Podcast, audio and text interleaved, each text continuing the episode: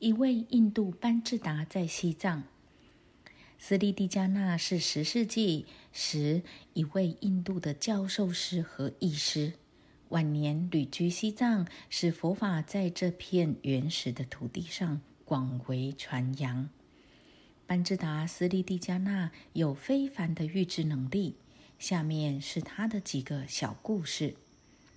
一次，正悟的班智达斯利蒂加纳知道他过世的母亲已投生为青蛙，被困在西藏一户人家的炉石下，因此他不顾自己年纪老迈、语言不通，带着翻译翻山越岭、千辛万苦的从印度赶到西藏，去解救、引导他的母亲投生到更好的地方，并得到开悟的解脱。正当他越过这两个佛教地区的界限时，他的翻译不幸死了。这是西藏人的不幸，因为这位睿智的学者没有翻译，就无法教诲他们。好在他沿途学会了几句藏语，靠着自己神奇的力量去寻找他母亲悲惨的投生地。他终于找到了那间房子，里头住了个老妇。印度大师情愿在这户人家留下来打杂当仆人。没有人知道他是印度圣地最博学的大师之一。老夫让他干最辛苦的活，他甚至把他当坐垫，坐在他身上挤牛奶。这位圣者一边干活，一边悄悄地为他母亲祈祷。在炉边和佛堂上点灯供花，精进的修持，以帮助他母亲和所有众生脱离恶业之网。他还发现不计其数的小虫子也住在炉石下面，于是决心以菩萨愿利他的力量来超度他们。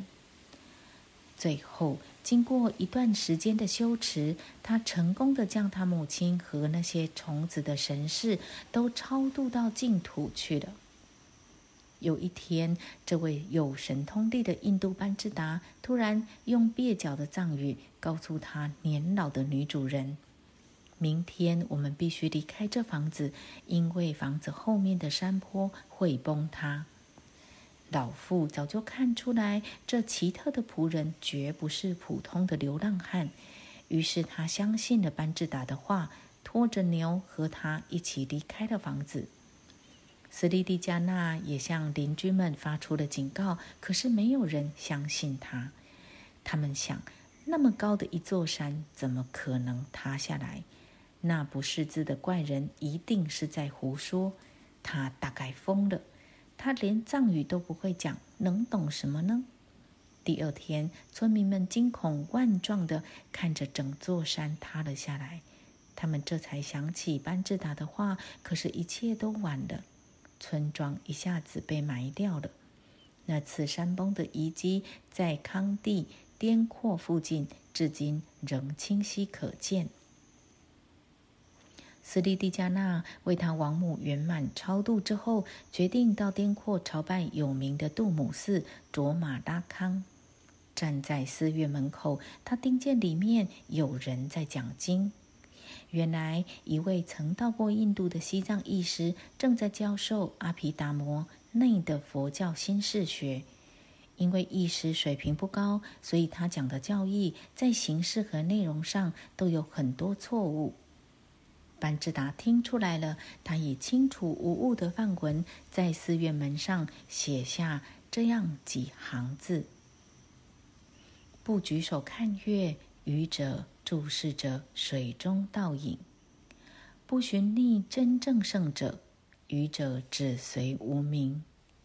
与其依师，无宁依法；无依文字，应依其意；不依不了意，应依。”了义，然后他就离开了。一时上完了课，在寺院周围绕行，走到寺院门前，看到了班智达的题词，他顿时明白，这样深刻的话一定是为博学的人写的。他急切询问所有在场的人，有没有看见谁在门上题字。有人说，几分钟前有一位乞丐在这儿逗留过。西藏医师按别人所指的方向急急追赶出去，终于在颠阔上方一条狭窄的山径上，远远望见一个人正靠在路旁的石头上休息。一时立刻就认出了这个人的真实身份，虔诚又礼敬的这位印度人脚前的泥土地上一再跪拜顶礼，请求他原谅自己有眼不识泰山。并希望能跟随大师当他的翻译。从此以后，这位伟大的印度班智达留在康地教学多年，使无数的人获益。